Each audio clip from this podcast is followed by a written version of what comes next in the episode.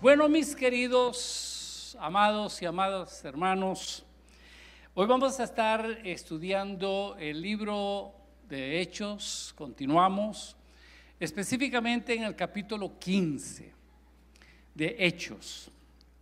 Eh, no voy a leer todo el texto porque vamos a cubrir del 1 al 35, versículo 1 al 35.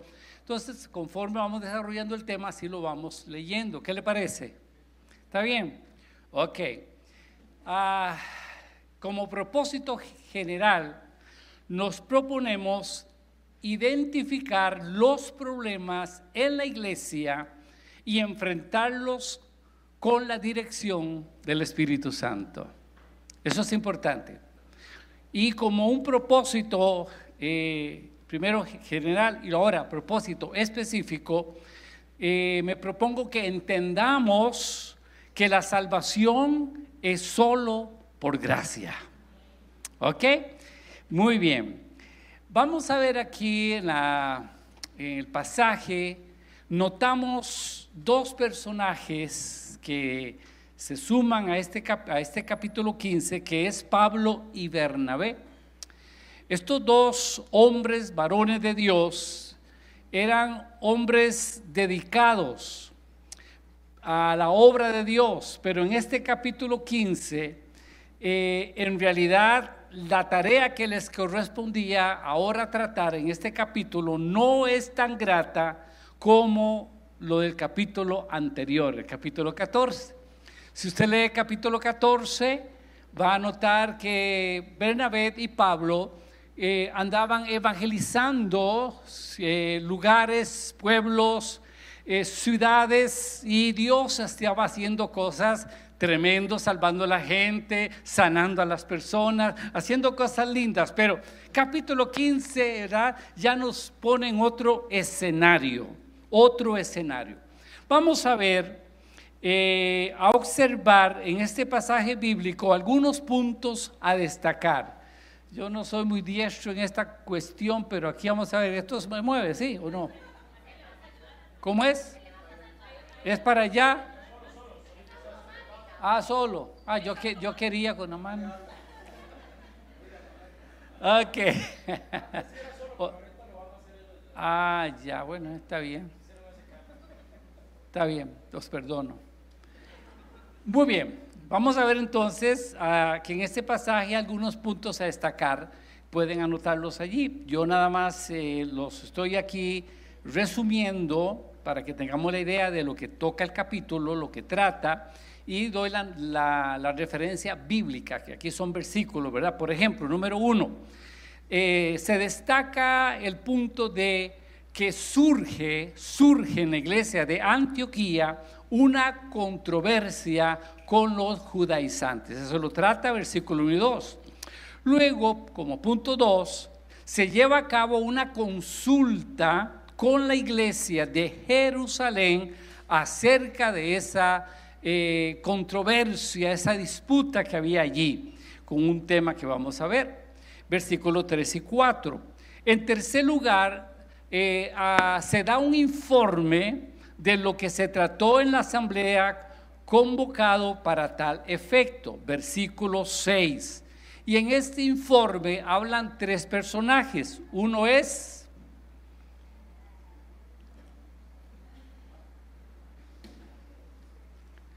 Pregunto. Pedro, muy bien, Pedrito, ¿verdad? Peter. Eh, dos. Dos. Bernabé y Pablo. Y tres. Santiago. Ok, ahí están de versículo 7 a versículo 21. Todo ese esos versículos tratan del discurso que ellos dan en esa asamblea que ocurre. Y luego, como punto cuarto, en este capítulo vemos el resultado de este debate y la carta circular que se escribió para enviar a la iglesia de enviar a la iglesia de Antioquía con las normas, con las reglas, con lo que se decidió que ah, se había fijado entonces en esta asamblea en Jerusalén y eso lo comprende versículos 22 al 35. Entonces tenemos un resumen, ¿verdad? De cuatro puntos de qué se trata este capítulo. Ya pueden irse para la casa. Vamos a orar. Señor y Padre, te damos gracias por poder juntarnos un puñado de tus hijos y tus hijas, Señor, para escudriñar tu palabra. Queremos ser como Edras, como Nehemías, que eran diligentes en estudiar, dar lectura a tu palabra. Danos, querido Padre, un amor profundo cada día más por tu preciosa y poderosa palabra.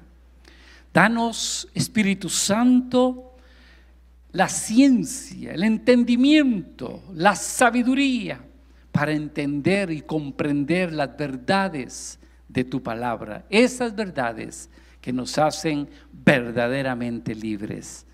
Bendigo cada uno de mis hermanos, de mis hermanas, y que tú, amado Espíritu Santo, traigas entendimiento, revelación a los corazones y que las verdades de tu palabra aquí expuestas queden imprimidas en cada mente y en cada corazón, de tal manera que produzcan convicciones profundas en cada uno de los que estamos en esta casa. Que esto sea así, en el precioso nombre de nuestro Señor Jesucristo. Amén y amén. Dice amén. Amén quiere decir así sea. ¿Ok? Recuerden eso. Muy bien. Hasta aquí, ¿verdad? Eh, eh, eh, vemos que todas las cosas marchaban bien en la iglesia de Antioquía, pero realmente no hay que confiarse. No sé si usted ha notado a veces en la vida de uno que todo va muy bien y dice uno, ay Dios mío, algo va a pasar. Ah, porque ya se extraña uno que no venga una situación ahí rara. ¿ah? Y lo mismo pasa en la iglesia del Señor, en la iglesia general y en la iglesia local. ¿Verdad? Todo puede estar así, ¿verdad? Lindo, apacible, pero hermanos, por algún lado le sale el diablo.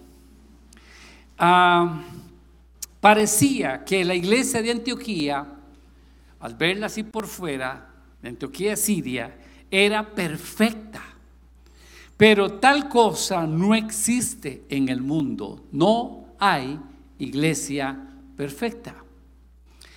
Algunos hermanos tendemos a idealizar la iglesia. Y yo me refiero a la iglesia local, la iglesia del cuerpo de Cristo.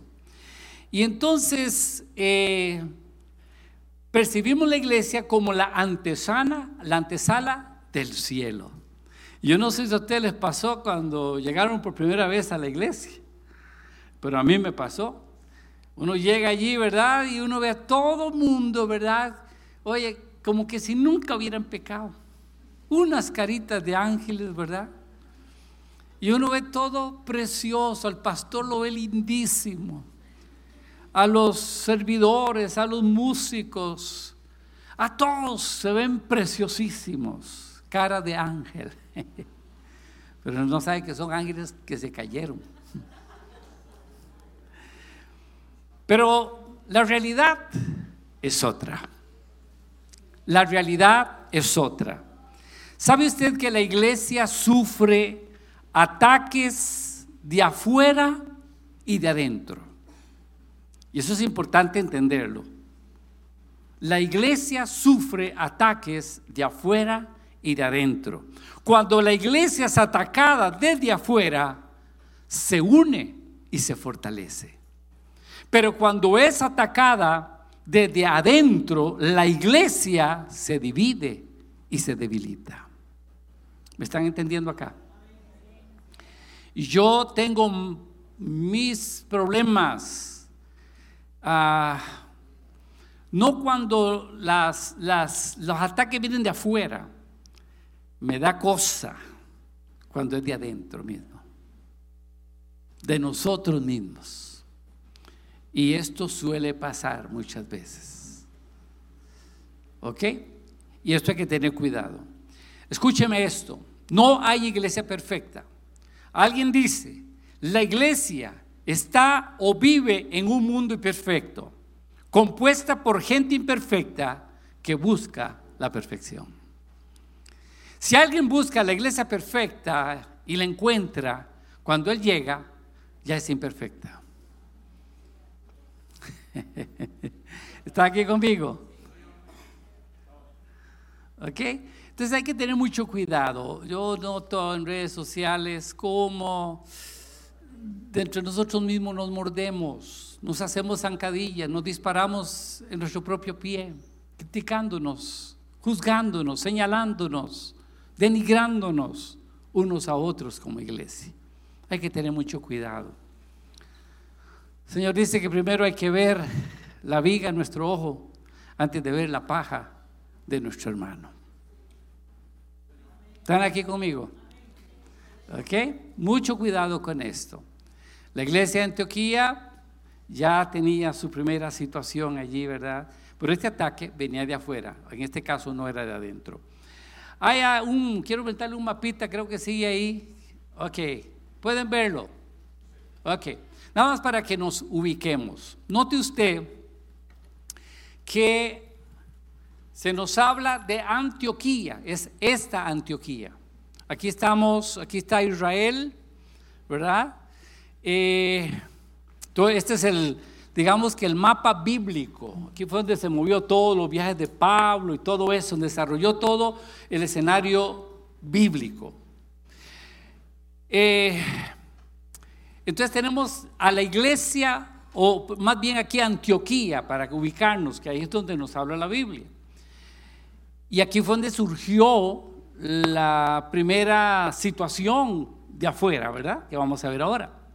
Y luego tenemos aquí a Jerusalén. Son los dos lugares que se nos habla acá para que usted, cuando estamos estudiando, usted más o menos se ubique en el mapa de qué estamos hablando. ¿Qué Damasco está, hablando aquí? ¿Qué, ¿De qué Jerusalén? De Antioquía, perdón, Damasco no. Antioquía de Siria y Jerusalén. Diga conmigo, Antioquía de Siria y Jerusalén. ¿Ok?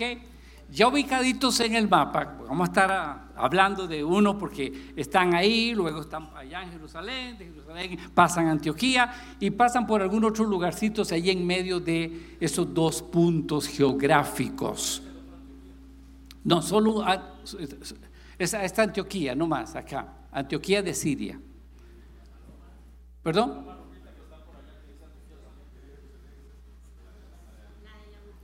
¿A dónde? ¿A dónde? Ah, ok, ok, perdón, aquí yo soy el que estoy desubicado. Eh, pero es que yo lo hice al propio para ver si estaban ubicados. ¿Qué les pasa? Eh? Así me gusta Marta, pavilao. Qué bueno. bueno, se dice que entre esta Antioquía de Siria a Jerusalén más o menos habían unos eh, 400 70 kilómetros. Y ese fue el viaje que ahora vamos a ver que tuvieron que hacer Pablo, Bernabé y Pablo con algunos otros, tanto de venida como de regreso. ¿Ok? Pero vamos a ver qué pasó ahí en el contexto histórico. ¿Y ahora sí estamos ubicados? A me gusta que se pellizquen. Muy bien. Muy bien. ¿Cuál era el problema a tratar? Vamos, ¿cuál era el problema a tratar? Aquí observamos algo interesante.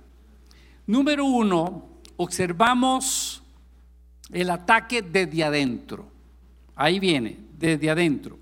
O más bien desde afuera. Cuando dice, entonces algunos vinieron de Judea y enseñaban a los hermanos. ¿Qué enseñaban? Ahí está el texto. Que si no se circuncidaban conforme al rito de Moisés, no pueden ser salvos. Aquí voy a ir explicando poco a poco esto. ¿Ok? Hay dos grupos en el mundo desde el punto de vista cristiano. Número uno, los judíos y número dos, los gentiles. Desde el punto de vista cristiano. Judíos y gentiles. Judíos son el pueblo del pacto con Dios, el pacto con Dios. Los gentiles son los paganos, el resto son paganos, ajenos a la vida de Dios totalmente, entregados a otros dioses. A esta altura,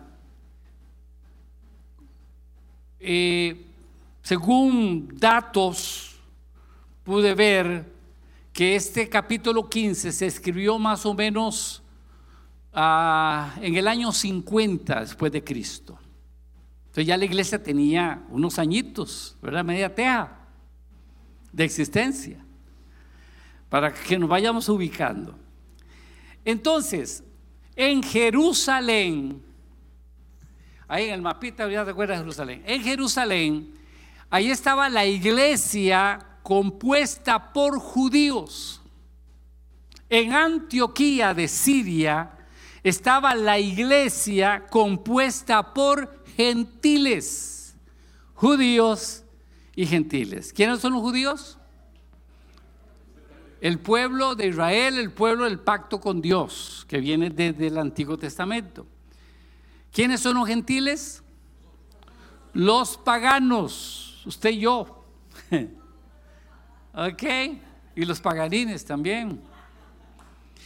Entonces, la iglesia en Antioquía se había convertido en el cuartel general de los convertidos gentiles. Ahí estaba, en, Antioquía de Siria, la iglesia de los gentiles. Convertidos, viviendo la vida cristiana. Ahora, nunca falta un borracho en una vela. ¿verdad? ¿Cuál era el problema a tratar? Bueno, surge una nueva doctrina. Y no solo nueva, sino falsa doctrina. ¿Cuál era la enseñanza de estos judíos que eran convertidos? Pon atención a eso. Se habían entregado a Cristo, pero vinieron con una doctrina extraña, falsa, muy peligrosa. ¿Cuál era? Ya lo leímos. ¿Cuál era? ¿Qué, pedían ellos para los gentiles convertidos? Que se tenían que circuncidar. ¿Qué es la circuncisión? Significa, ¿qué quiere decir? Quitar el propucio del miembro viril. Esto era una señal de pacto que, lo leemos en el Antiguo Testamento. Lo hacían al, niño, al niño a los 10 días de nacido y era hecho por el padre con un cuchillo ahí especial dedicado a eso. Que dice que ahora no pasa esa caramba. Ok. Los que traían esta nueva doctrina les surgía imponerla. Y nos dice la Biblia que eran algunos que venían de Judea. Judea quedaba parte también a la cerca de Jerusalén. Eran los mismos judíos. Note que tengan en mente, eran judíos convertidos, pero que traían esta enseñanza para los gentiles.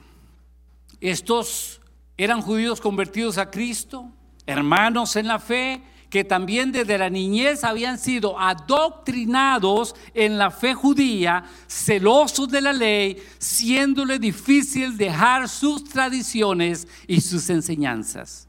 Estos exigían la circuncisión como una cosa, oye eso, que faltaba para ser salvos. Es decir, sí, Ponga su fe en Cristo, pero más circuncídese. El título que yo le he puesto a esta enseñanza se llama Cristo es suficiente. Diga conmigo, Cristo es suficiente. Estos nuevos convertidos judíos, a ellos se les permitía observar la ley ya que no podían borrarla de un solo golpe. Pero esta consideración a los líderes, que los líderes de la iglesia de Jerusalén, donde estaba la iglesia judía, tenían con ellos, eh,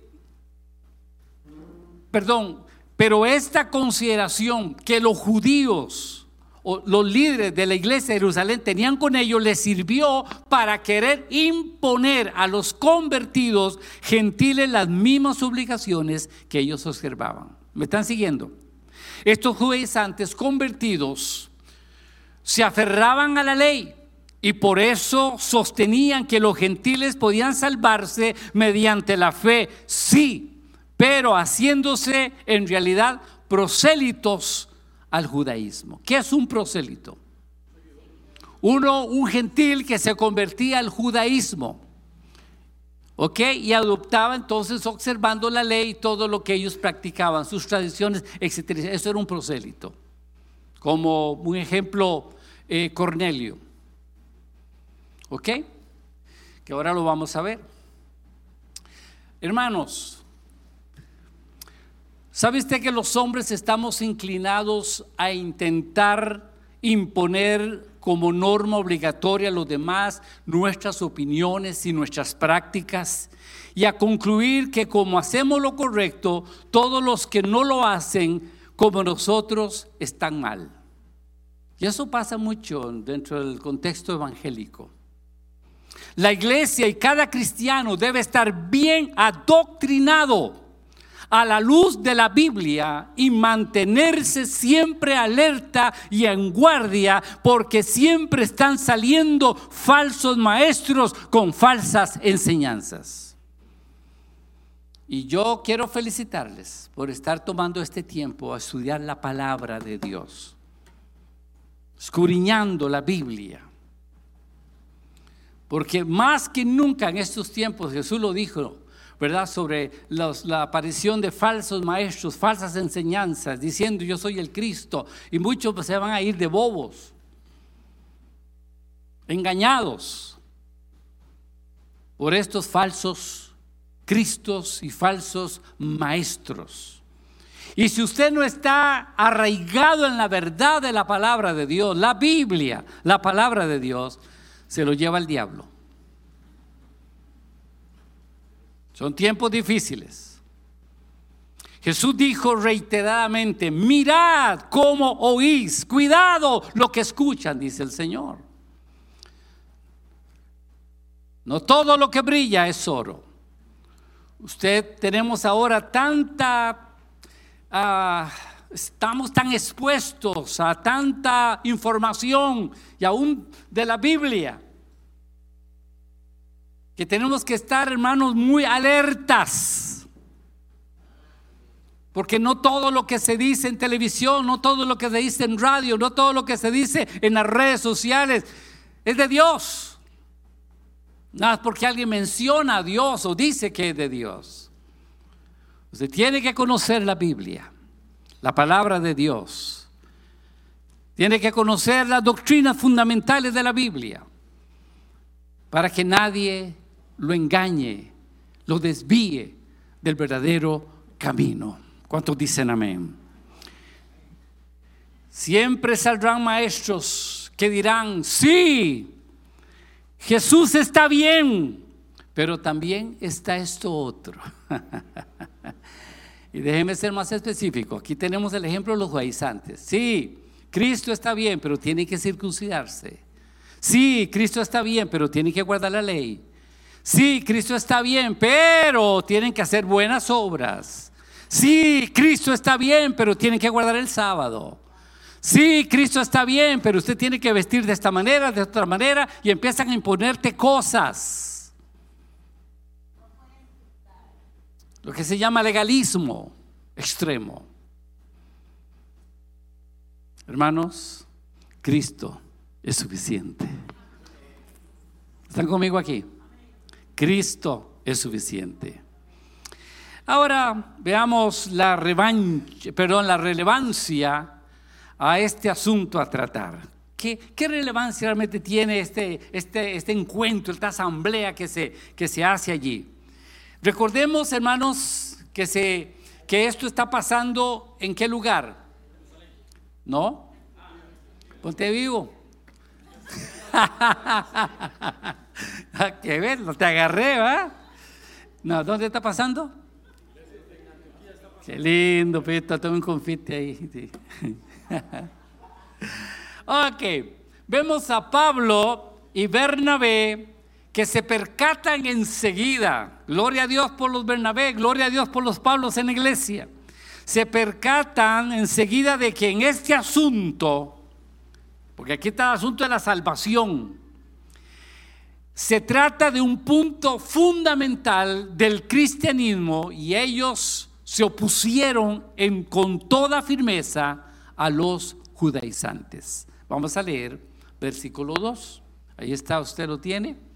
Versículo dice, esto provocó, ¿qué es esto? ¿Esto qué? Lo que dice en el versículo 1, ¿verdad? Esta, esta declaración, esta falsa doctrina, esto provocó un altercado Note, ¿dónde pasó eso? ¿En la cantina del barrio? ¿A dónde? En la iglesia. Esto provocó un altercado, un serio debate. No es que se agarraron a batazos, ¿no? No, un serio debate, un pleito de Pablo y Bernabé con ellos, con los judíos convertidos, pero que querían judaizar a la iglesia. Entonces se decidió que Pablo y Bernabé y algunos otros creyentes subieran a Jerusalén para tratar este asunto con los apóstoles y los líderes religiosos. Veamos. Pablo y Bernabé sabían que Cristo había venido para libertarlos del yugo de la ley dada a los judíos. Y por lo tanto no estaban dispuestos a ser condescendientes con estos intrusos se les había predicado a los gentiles en todos los lugares que para ser salvo solo necesitaban poner su confianza en Jesucristo. Y ahora no iban a, decirse, pues el Evangelio de Cristo no es sí y no.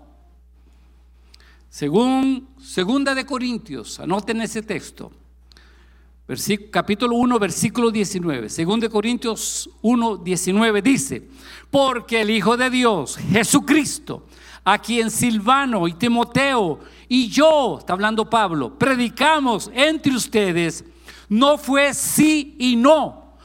En Él siempre ha sido sí. ¿Cuántos dicen amén? En Él, en Cristo, siempre ha sido sí. Yo conocí a un señor, don Reyes, no sé si ya se murió. Y uno le hacía una pregunta y decía, sí y no. Y siempre que usted hacía una pregunta, lo ponía en neutro a uno. Sí y no, esa era su respuesta. Y lo dejaba uno viendo para el techo. Vamos a ver.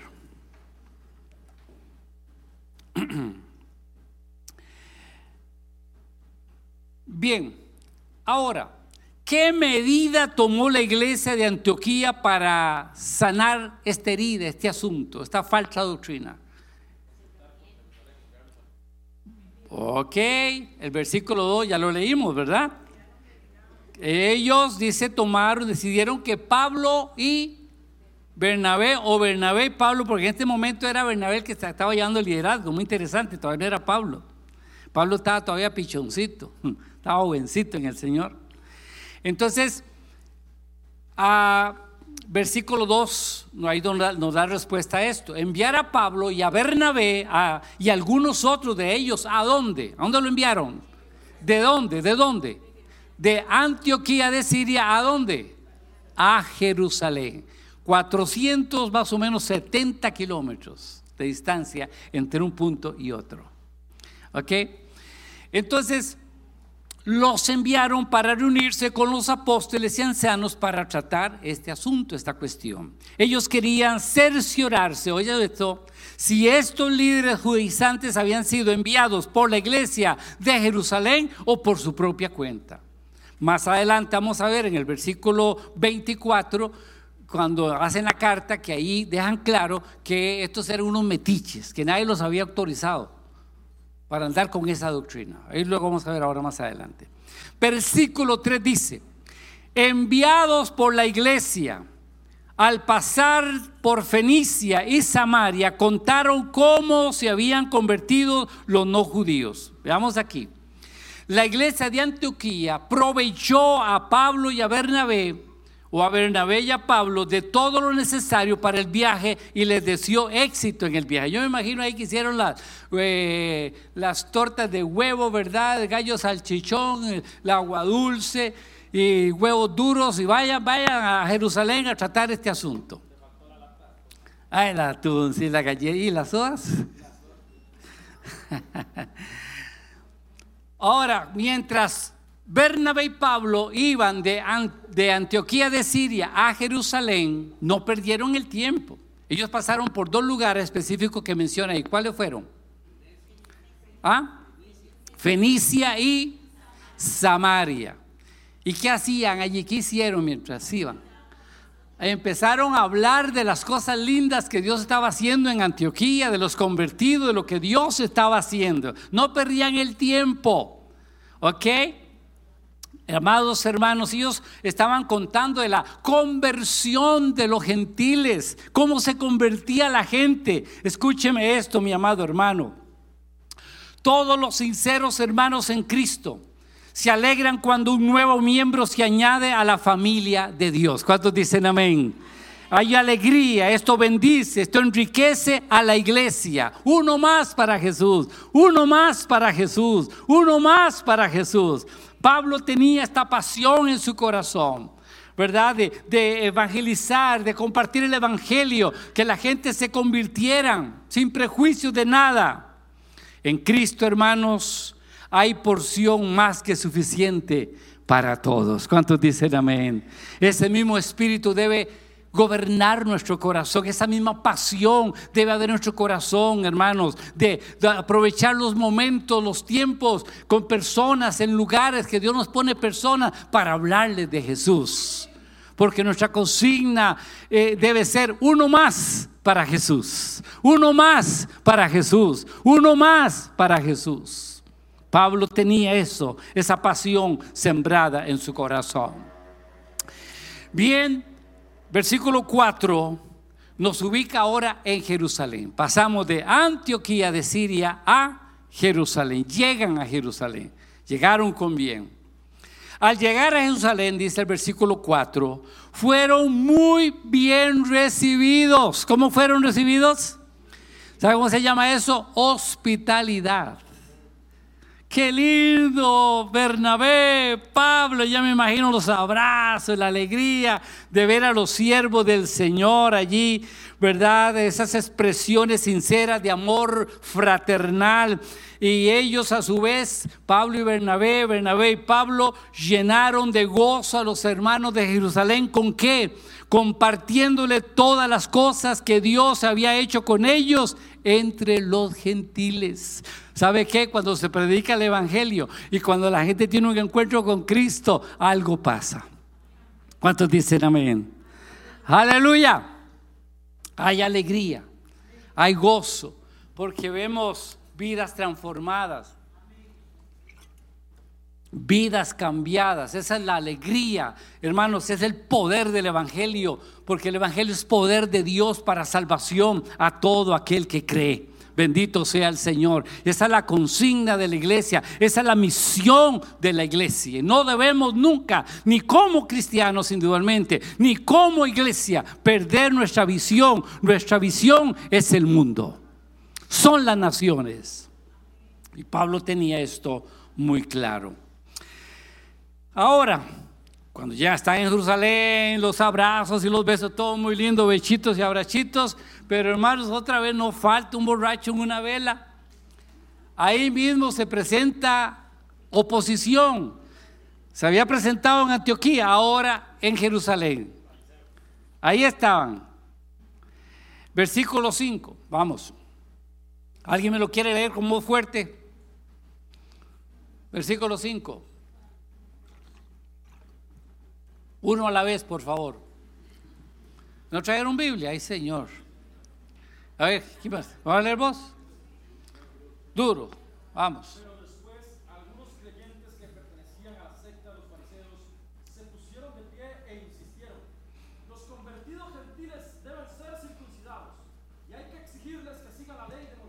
Eso, qué bueno, con voz de trueno, con voz de mando. Gracias, siervo.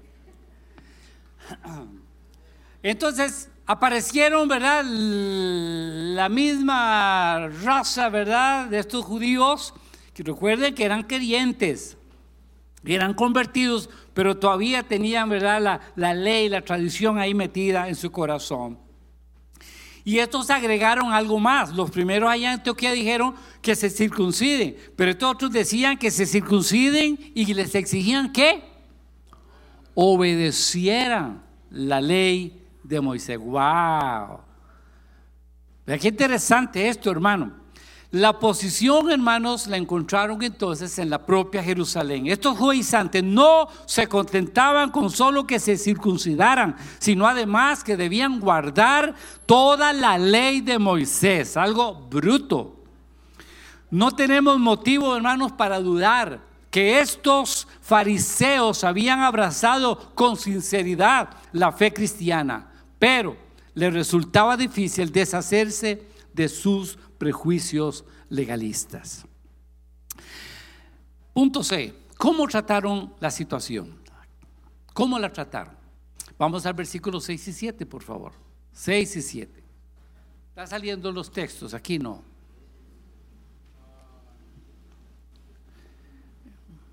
No están saliendo. ¿Ya está? Ok. Dice, los apóstoles y los líderes religiosos se reunieron para examinar este asunto. ¿Qué hicieron? Se reúnen y tratan el asunto con toda la seriedad del caso. Lo examinaron, dice. Después de una larga discusión, Pedro se puso en pie y dijo, vamos a ese versículo ahí, el 7 ahí. Note usted, hermanos, que Trataron el asunto con la seriedad que debía tratarse y eso era así. Lo que estaba enseñando esta gente era muy delicado. Puede haber un antes o un después. En la iglesia, hermanos, escúcheme esto. Cualquier iglesia local, siempre van a haber problemas. Surgen problemas en la iglesia, surgen problemas en el trabajo, en los negocios, en la familia, en los gobiernos, en la vida personal. Los problemas siempre van a estar. Pero yo creo, hermanos, que el problema no está en el problema, sino en cómo lo abordamos y cómo lo confrontamos. Los problemas no se eluden, los problemas se confrontan. ¿Están aquí conmigo? Toma, acá, vaya, acá, ataja, ataja. ¿Ok? Los líderes, me refiero a los apóstoles, ancianos y la iglesia de Jerusalén, con los de Antioquía, reunieron, hicieron una asamblea, eso se le llama el primer concilio de la iglesia, la primera asamblea de la iglesia para tratar el asunto. En esta asamblea participaron con su voz unos personajes. ¿Cuáles fueron? Pedro, Bernabé y Pablo y Santiago. Esos tres con su voz. Pues había, un, había todo una, un montón de gente, ¿verdad? Que eran apóstoles, ancianos, eh, estos hermanos que he mencionado y, y, la, y parte de la iglesia o la iglesia estaba allí. Algunos seguro viniendo a ver qué pasaba, quién iba a ganar, ¿verdad? ¿Qué sé yo? Porque eh, aquí estaba el asunto color de hormiga, hermano. Si la salvación es por gracia o la salvación es por obras. Ese era el tema realmente. Ese era el tema. Muy delicado. Y en esto de los debates hay que tener mucho cuidado. Recuerdo cuando yo estaba estudiando religiones falsas con un profesor ya hace mucho tiempo partió con el señor don Augusto, que es un lindo siervo. Y se le ocurrió al hermano hacer dos grupos, ¿verdad? Y estamos hablando de la secta Solo Jesús. Solo Jesús. Yo no sé cuántos saben algo sobre esta secta. Es ellos afirman que solo hay que bautizar solo en el nombre de Jesús, nombre en el Padre, el Hijo el Espíritu Santo. Hacen un, un sancocho, no, no creen en la Trinidad, ¿verdad? El Dios Trino. ¿Alguien estuvo en esa secta por algún momento aquí para, hacerle exorcismo? Nadie. Y resulta, hermano, que entonces hizo dos, dos grupos, ¿verdad? Los grupos, el grupo de, que, que tenía que demostrar que, bautizar, que, que había que bautizar en el nombre del Padre, el Hijo y el Espíritu Santo, la Trinidad. Y el otro grupo que solo Jesús. Ay, hermano. Y no van ganándolo solo Jesús. Casi nos convertimos todos ahí. Pobre profesor no sabía qué, qué hacer. Fue terrible eso. Cuidado con eso, ¿no? Bueno, gracias a Dios esto no pasó aquí. Esto no pasó aquí. Hay que tener mucho cuidado con los debates. Aquí, ¿A quién ponemos, verdad? Ahí llevaba la voz Pedro, el apóstol Pedro, Pablo, Bernabé y Santiago, que se le conoce como hermano de Jesús. Veamos el discurso de Pedro, versículo 7. Dice así, empieza así diciendo, hermanos. Oye eso. Hermanos, se ve Pedrito, ¿no? Hermanos, ustedes saben que desde un principio Dios me escogió de entre ustedes para que por mi boca los no judíos, ¿quién eran los no judíos? Los gentiles, estamos ahí, oyeran el mensaje del Evangelio y creyeran. Hermanos, esto es importante que nosotros podamos entenderlo claro. Después de mucha discusión, nos dice el texto, Pedro como portavoz de los apóstoles, y él se levanta y pronuncia un discurso. Posiblemente los judíos pensaron que Pedro los apoyaría, estos judaizantes. ¿Por qué? Porque al fin y al cabo Pedro era el apóstol de la circuncisión. Recuerden que él era judío. Y pues la esperanza de estos opositores se desvanecieron. Pedro recordó a los presentes cómo Dios les había ordenado que les predicara a los gentiles y estos abrieron su corazón al Evangelio y creyeron cayendo el Espíritu sobre ellos. Ahí donde caemos en Hechos 10. ¿Cuántos han leído capítulo Hechos 10? Ya lo vieron acá. ¿Qué es? ¿De qué trata? De Cornelio, correcto. Cornelio era un prosélito, un gentil que simpatizaba con el judaísmo. Y era un hombre justo, piadoso, dadivoso, temeroso de Dios. Esas son las características de Cornelio. Pero no era salvo, porque la religión no salva, ni la ley salva. Entonces Dios se las ingenia, así es la historia, ¿verdad? Y trata con Pedro y trata con Cornelio. Uno está en, en Judea y otro está en Cesarea. Cesarea. Cesarea es la otra que hacen las señoras. Cesarea. ¿Qué les da risa? Cesarea. Y Dios, Dios se, las ingenia. Recordemos esto, hermano, que para, para poder entender esto bien, es importante entender el contexto, ¿verdad? Pedro era un judío de hueso colorado, de hueso colorado. Y él todavía tenía prejuicios de que Dios salvara a los gentiles. ¿Sabe por qué?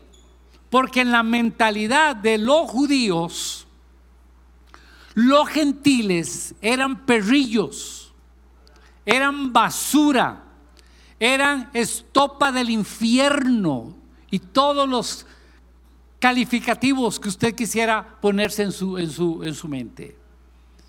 Entonces para ellos no era concebible porque los judíos eran el pueblo de Dios, el pueblo del pacto, los escogidos, los elegidos de Dios. Entonces Dios no podía salvar a los gentiles. Entonces imagínese usted la lucha que tuvo Pedrito, ¿verdad? Y usted usted conoce la historia, cómo Dios tuvo que revelársele, darle una visión, demostrarle unos animales, animales inmundos. Y Dios le dice a Pedro, no llames inmundo lo que yo he limpiado. Y ese inmundo se refería a los gentiles. ¿Cuánto alaban a Dios? Y ya conocen el resto de la historia. Dios se las ingenia, le habla a Cornelio también y le dice que va a llegar un, varón a hablarle del Evangelio, que trae buenas nuevas. Y Cornelio reúne a la, familia, a los vecinos, hace una, una, reunión grande. Pedro llega allá y note lo que dice Pedro en el discurso de él ahí, en Hechos 10. Las, las primeras palabras de él fue, dice, abriendo su boca ¿Sabe que para predicar a Cristo hay que abrir la boca? Abriendo su boca dijo estas palabras, no, ya, ya el Señor lo tenía cocinado. En verdad comprendo que Dios no hace acepción de personas. Un judío en la casa de un gentil, eso era abominación para ellos. Pero Dios quebranta los prejuicios, porque el amor de Dios y su misericordia sobrepasa todo prejuicio, toda religiosidad, todo legalismo para alcanzar al perdido. ¿Cuántos dicen amén? Eso es maravilloso. A veces nosotros no tenemos claro todas estas cosas y créame que a veces podemos ser hasta selectivos a quién hablamos de Jesús y a quién no. Ah, eso no vale la pena. No, eso, es una, una prostituta, eso es un drogadicto. Prejuicios. Ese es un, y le ponemos el nombre de la religión que tiene, ¿verdad?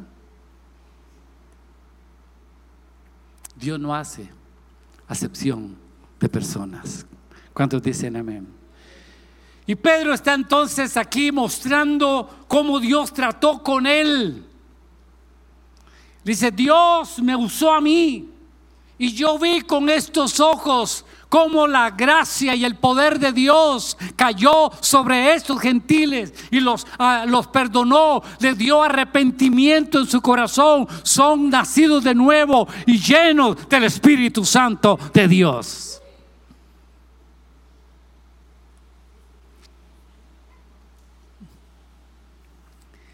Versículo 8 al 11 dice, Dios, está hablando Pedro, ¿verdad? ¿Quién está hablando? Pedrito. Dios que conoce el corazón humano, mostró a los, a los que los aceptaba, dándoles el Espíritu lo mismo que a nosotros. Judío, gentil. Judío, gentil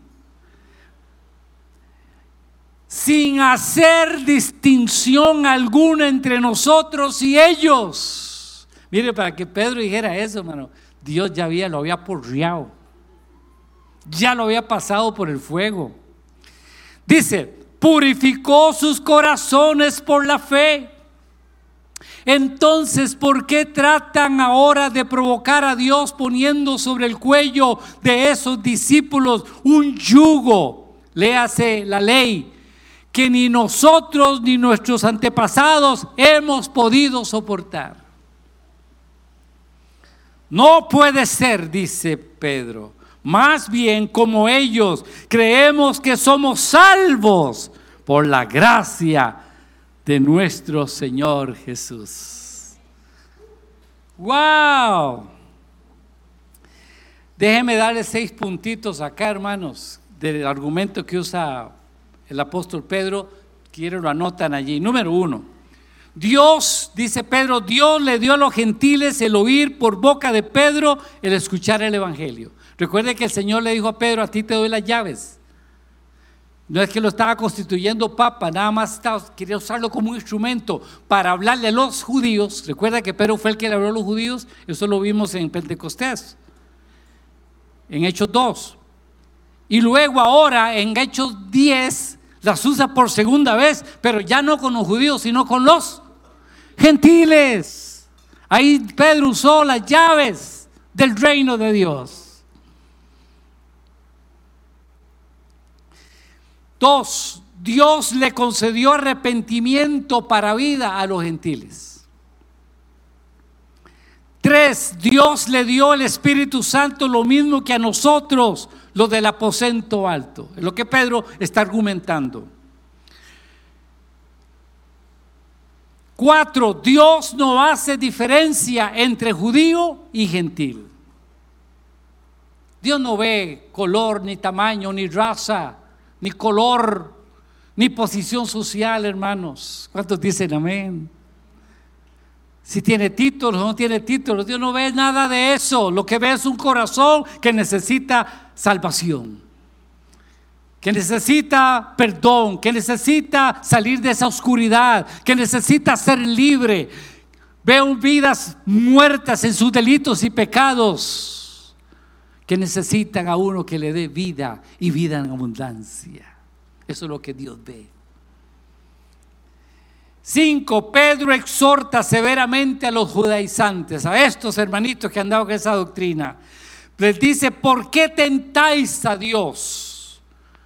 Número uno, tratar de imponer algo que Dios no les había exigido para la salvación era tentar a Dios. Dios no había dicho nada, Cristo más, no.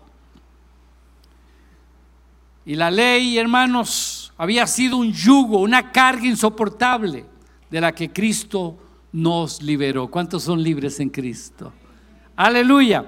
Anote lo que están tomando nota ahí para que afirmen estas verdades. Gálatas capítulo 5, versículo 1 al 4. Pablo tuvo que lidiar esto muchas ocasiones y no solo aquí. Porque ese espíritu estaba ayer. Cristo más, Cristo más, sí, Cristo, pero más. Y Pablo habló fuertemente y defendió esto fuertemente. La salvación es solo por gracia y por Cristo Jesús.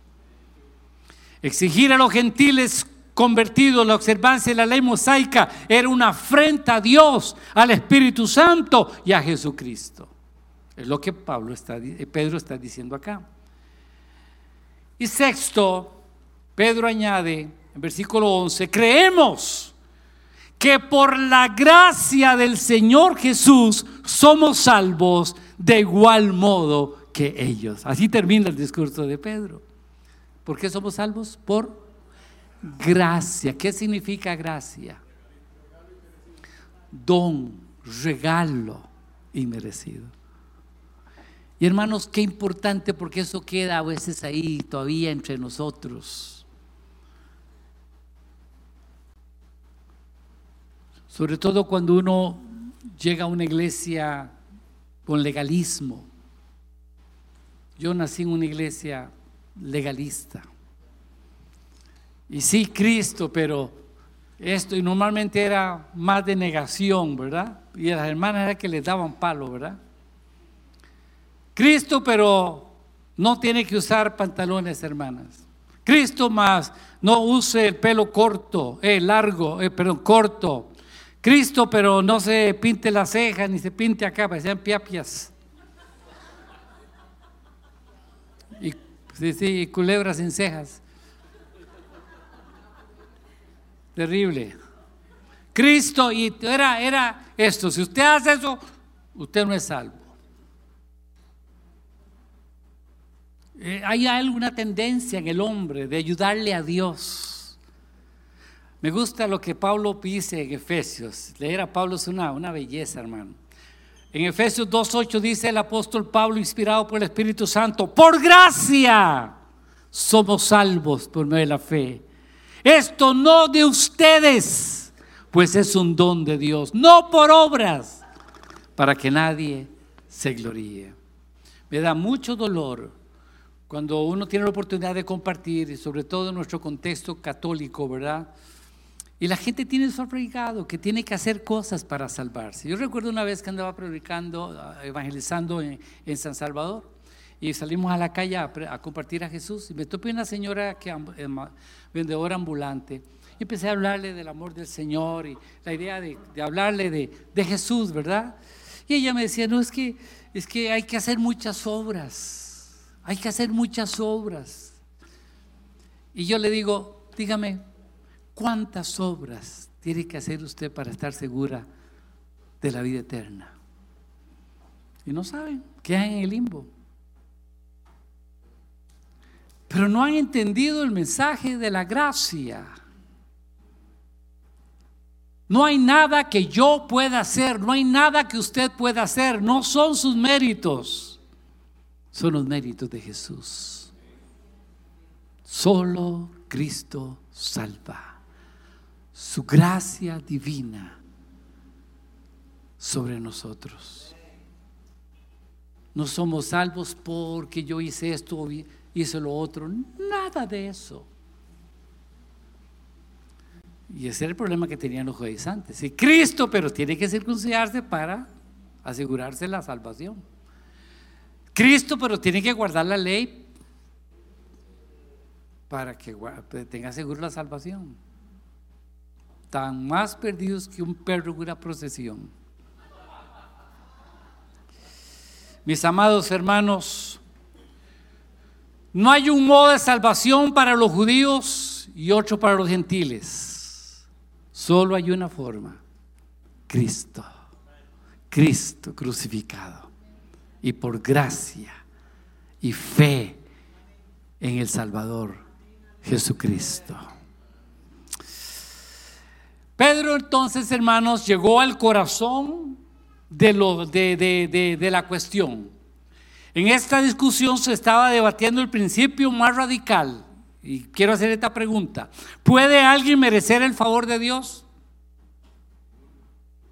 ¿Puede alguien merecer el favor de Dios? Aquí no vemos ni uno de nosotros, hermano. Segunda pregunta. Debe reconocer su propia incapacidad y estar dispuesto a reconocer y aceptar con fe humilde lo que ofrece inmerecidamente la gracia de Dios. Solo nos toca, hermanos, arrodillarnos, postrarnos humildemente. No merezco nada, Señor. Tu gracia me basta. Sublime gracia, sublime gracia la de mi Señor. Si nosotros fuéramos tan conscientes de esto, hermanos, viviríamos humillados en la presencia del Señor y eternamente cada segundo agradecidos por lo que Jesús hizo en el Calvario. Porque en mí no hay nada bueno. Nada, nada, nada. Es Él en mí. Cristo en mí mi esperanza de gloria. Es su gracia sobre nosotros. Y Pablo fue un guerrero valiente, obcecado en esta verdad, y la sostuvo y la dejó imprimida por el Espíritu Santo para que nosotros nos afirmemos en ella. ¿Cuántos dicen amén? sublime gracia la que nos da el Señor. Siendo un pecador, estando muerto en mis delitos y pecados, siendo un esclavo de Satanás, siendo un rebelde, Dios me ha impartido su gracia salvadora. ¿Cuántos bendicen al Rey? Dale un aplauso a Él. Aleluya. Sublime gracia de nuestro gran Dios. Él lo hizo todo, Él lo hizo todo. Los judíos estrictos, eh, aún estos convertidos, su, frase era, religión quiere decir ganar el favor de Dios guardando la ley. Pedro, este que era un judío de hueso colorado, pero ya convertido a Cristo y lleno del Espíritu Santo, decía, la verdadera religión consiste en acogernos indefensos, indignos a la gracia de Dios que nos ofrece en Jesucristo. Soy indigno.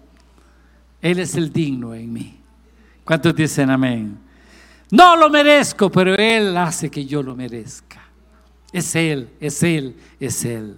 Así, hermanos, aquí se encuentra implícitamente la diferencia en la religión de las obras y la religión de la gracia. ¿En cuál está usted? ¿En cuál está? en la religión de la gracia, para decir una palabra, ¿no? Alguien dijo, nadie alcanzará la paz hasta que se dé cuenta que no puede hacer nunca que Dios esté en deuda con él y que lo único que puede hacer es tomar lo que Dios le da en su gracia. La salvación no se gana ni se merece, solo se recibe. Amén. Amén. Aleluya. Pablo y Bernabé, eh, solo un versículo habla del discurso de ellos, pero vea lo que dice. Versículo 12. Dice, toda la asamblea, oye eso, guardó silencio para escuchar a Bernabé y a Pablo, quienes contaron las señales y maravillas que Dios había hecho por medio de ellos entre los no, entre los que no son judíos, entre los gentiles, lo que Dios había hecho. Es decir, la participación de estos dos varones de Dios, Bernabé y Pablo, fue testimonial. ¿Sabe usted, hermanos, que las palabras convencen, pero los hechos arrastran? Hello. Aquí Pablo no, aquí no, hay, no, está dando una, una teología como Pedro, pero sí está hablando de lo que Dios había hecho y está haciendo entre los gentiles. Y cuenta de las maravillas que Dios estaba haciendo. Para los judíos, hermano, era volarle la jupa. No, ellos no podían entender eso, cómo Dios podía ah, ah, visitar a los gentiles, cómo Dios podía salvar a los gentiles, cómo Dios podía hacer señales y maravillas entre los gentiles. Jamás. Pero ahí estaban dando testimonio de lo que Dios estaba haciendo. Pablo y Bernabé prácticamente confirmaron lo dicho por Pedro, dando un informe de cómo Dios había visitado a los gentiles y cómo había acompañado a la predicación del Evangelio con señales y con milagros. Ahora veamos el discurso de Santiago. Versículo 13, 14 y luego versículo 19. Estoy ahí resumiendo un poco. Déjeme leer el texto bíblico. Dice, cuando terminaron, decir, Pablo y Bernabé, Santiago tomó la palabra y dijo, hermanos, escúcheme. Simón nos ha expuesto cómo Dios desde el principio tuvo a hacer bien escoger de entre los judíos, los no judíos, un pueblo para honrar su nombre. Versículo 19. Por tanto, yo considero que debemos dejar de ponerles trabas a los no judíos que se convierten a Dios. Más bien, debemos escribirles que se abstengan de lo contaminado a los ídolos, a la inmoralidad sexual, a la carne de animales estrangulados y de sangre. Vamos a entender esto que es importante aquí. Aquí tenemos, hermanos, hasta este punto, que antes de que participara Santiago, estaba este asunto en la balanza. Aquí da la impresión de que la aceptación de los gentiles está en balanza hasta que Santiago habla.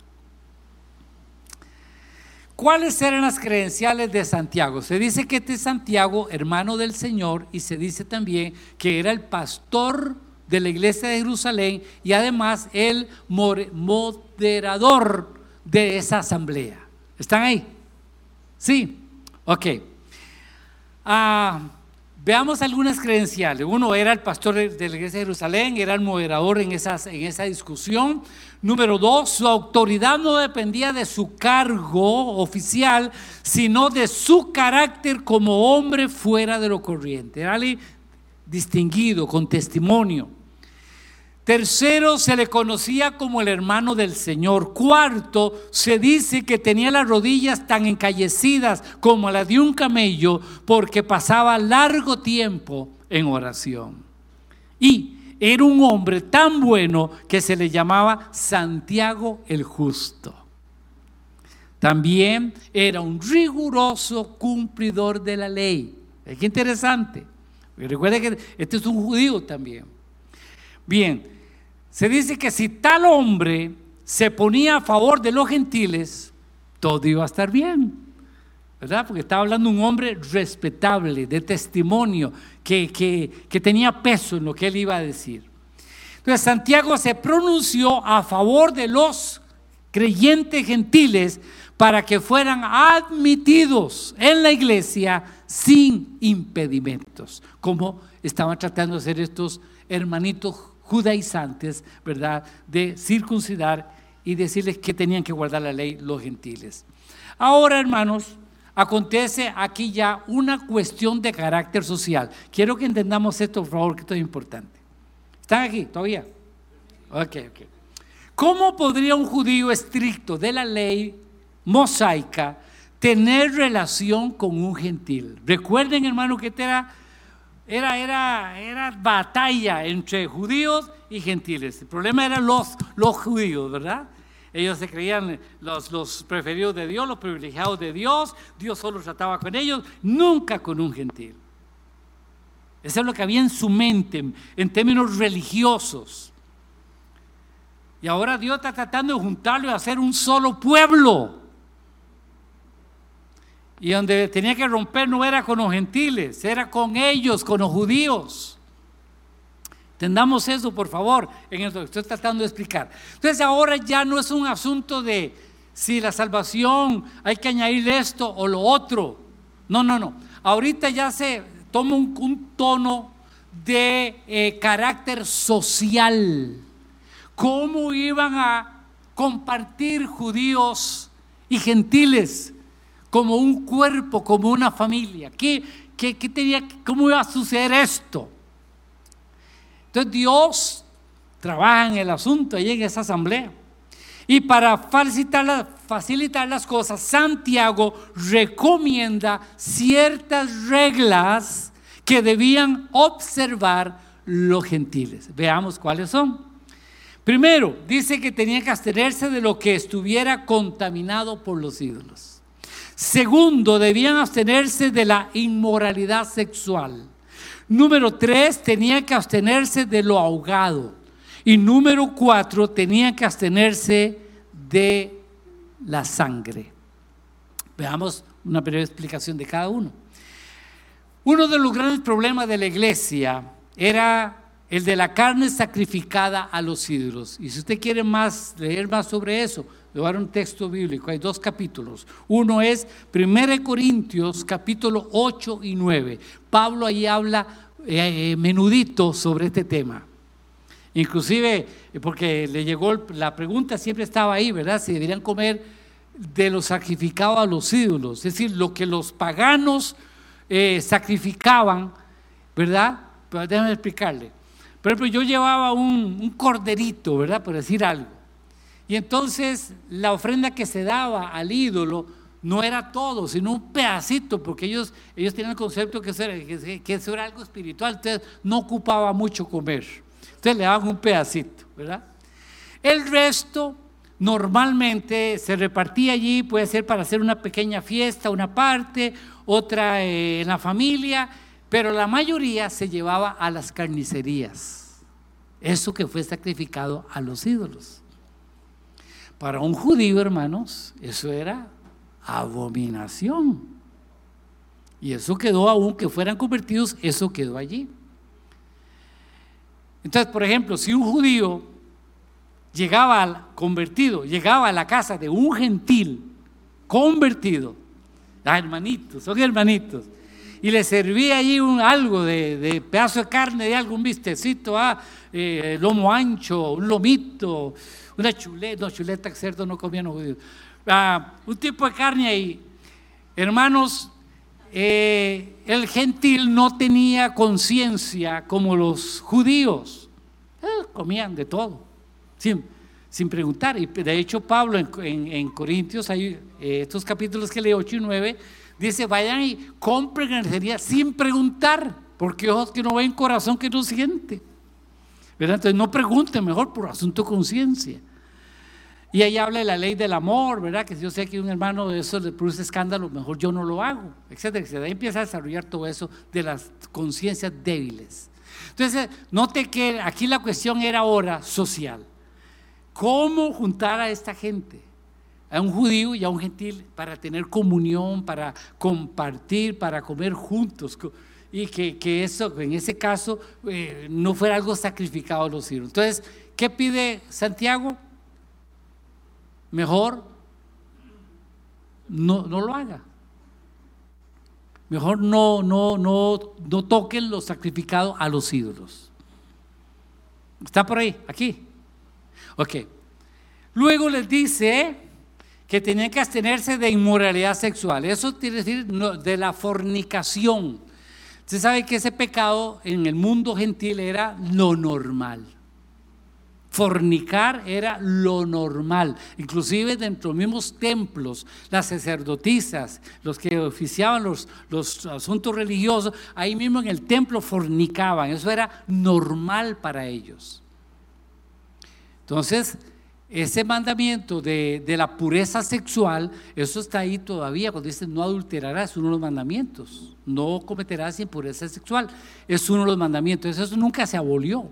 Pero aquí se afirma por aquello las dudas, para que no ofendan al hermano judío, ¿verdad? Cristiano. Es decir, tiene que abstenerse de eso. Y esta, esta práctica tiene que mantenerse porque en, un mundo impuro los cristianos tenemos que ser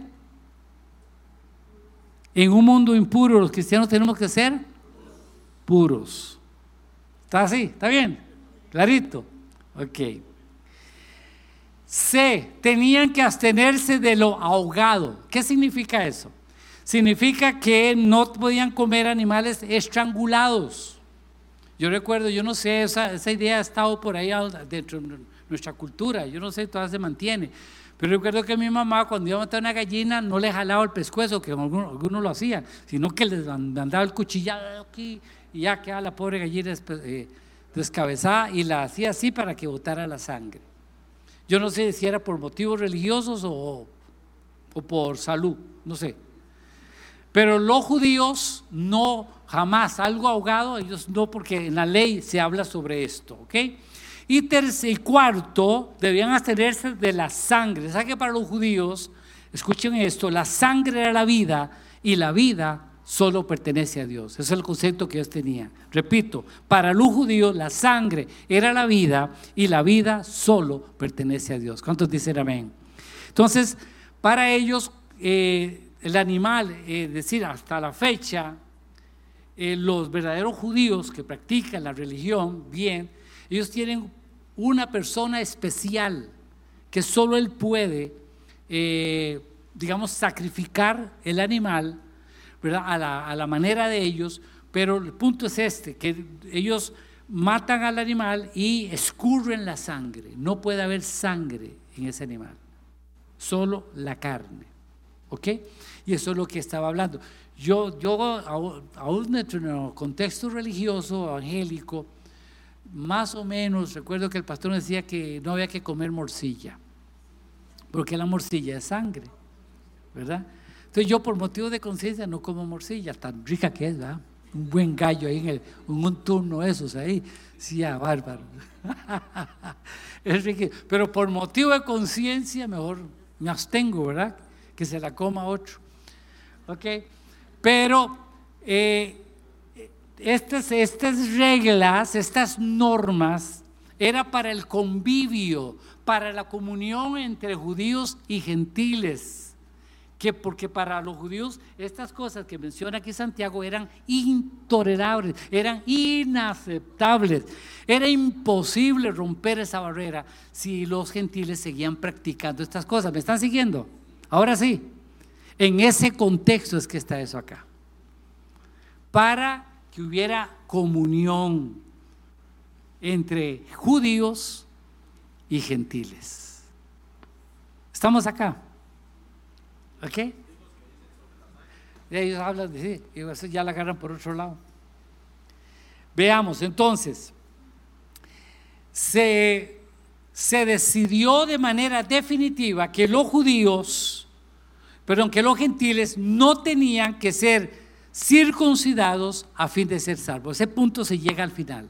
Ellos no necesitan circuncidarse ni guardar la ley para ser salvos. Y eso es lo que querían salvar. Ahora sí llegamos al último punto, que es el envío de la carta. El envío de la carta. aquí el siguiente paso fue enviar una carta. Recuerde que enviaron a quién, de Antioquía a Jerusalén, a tratar el problema. ¿A quiénes fueron? A Bernabé y a Pablo, ¿ok? Ahora ya que se, se, llega a esa eh, claridad de lo que se debía hacer, número uno, quedó claro que no debían circuncidarse para ser salvos, no debían guardar la ley para ser salvos. Solamente esas cositas como normas, no como condiciones para ser salvos. ¿Está claro ese punto? Hello. Ok, por favor. Eso es importante porque está la enseñanza del corazón de esta enseñanza. Entonces ahora vemos acá, hacen una carta para enviarla a Antioquía, de Jerusalén, lo que se decidió en esa asamblea. Los apóstoles, los ancianos, ¿verdad? Los que estaban allí. ¿Qué se decidió? Allá estaban expectantes. ¿Qué, va a pasar? Nos van a, decir que nos tenemos que circuncidar. Vamos a tener que guardar la ley. Así estaban pensando los gentiles. Entonces, versículo 25, 27 dice, Así que de común acuerdo, eso es lo que tenía que escribir en la carta, hemos decidido escoger algunos hombres y enviarlos a ustedes con nuestros queridos hermanos Bernabé y Pablo, quienes han arriesgado su vida por el nombre de nuestro Señor Jesucristo. Por tanto, enviamos a Judas y a Silas, este Judas no es el que se ahorcó, ¿ah? es, otro, es otro, para que confirmen personalmente lo que les escribimos le, hicimos tanta, tanta mala propaganda a Judas que ya nadie se llama Judas, porque es sinónimo de traición. Pero en aquel entonces era un nombre común, como Juan, ¿verdad? Ahora. Entonces vemos que los apóstoles y los ancianos en Jerusalén, con la iglesia entera, designaron a estos hermanos para llevar esa carta. Estos eran hombres fieles, aprobados siervos de Dios, y dice acá, dispuestos aún a padecer por, la causa de Cristo. E hicieron también bien en enviar a, a, Silas y a Judas, que eran enviados como, como en forma oficial y garantes de la verdad de la decisión. Porque si solo hubiera llegado Bernabé y Pablo, y ahí con la carta, ¿verdad? No tiene mucho peso. Dice, no, seguro, quién sabe si, es un golazo, lo está metiendo acá. No, no. Envían a Silas y a Judas, que eran hermanos de testimonio, para que ellos verbalmente digan si es cierto, nosotros eh, eh, garantizamos que lo que ellos están diciendo es verdad, que esa carta eh, fue hecha allá, ¿verdad? En Jerusalén, y esto fue lo que se decidió. ¿Ok? Este Silas, hermanos, esa, fue más tarde compañero de Pablo en los viajes misioneros. Versículo 24, otro punto importante, no va a salir allí que dice acá en la carta, dice, nos hemos enterado de que algunos de nosotros, de los nuestros, sin nuestra autorización, los han inquietado alarmándolos con lo que han dicho. Recuerda que les dije al principio sobre esto. Dice, no aprobamos lo que estos hermanos andan diciendo, que los gentiles tienen que circuncidarse. Y luego el versículo 28 es precioso. Dice, nos parece bien nos pareció bien al Espíritu Santo, diga conmigo, Espíritu Santo. Y a nosotros, aquí hay una sinergia, el Espíritu y el hombre. Dice, no imponerle ninguna carga aparte de los siguientes requisitos que ya los vimos. ¿Ok? Entonces, Hermanos, qué importante y necesario es el acompañamiento y dirección del Espíritu Santo en cada aspecto de nuestra vida y en la iglesia. Donde el Espíritu Santo es ignorado, hermano, esa iglesia puede ser como cualquier club social. Necesitamos al Espíritu Santo, número uno, en nuestras vidas. Y número dos, juntos como iglesia. ¿Cuántos dicen amén? Aleluya. Ahora, versículo 30 y 31 dice, una vez despedidos, ellos bajaron a Antioquía, donde reunieron a la congregación y entregaron la carta. Es decir, ya llegaron de Jerusalén a Antioquía. Ahí están ya, entregando la carta. Los creyentes la leyeron y se alegraron por su mensaje alentador. Qué lindo, se nos quitó un alivio. Nos iban a circuncidar, nos iban a hacer guardar la ley, y ahora ya eso no, solo Cristo basta para nuestra salvación. ¿Cuántos dicen amén? La carta de Jerusalén, de Jerusalén fue leída en la iglesia de Antioquía y lo que decía fue entonces de gran consolación a todos los hermanos gentiles. Escuche esto, los discípulos, estos hermanos gentiles, sabían ahora que Dios los había salvado como gentiles y no por venir a ser judíos. ¿Cuántos dicen amén? Esto es lo que tiene que quedar claro acá. Entonces concluimos con esto.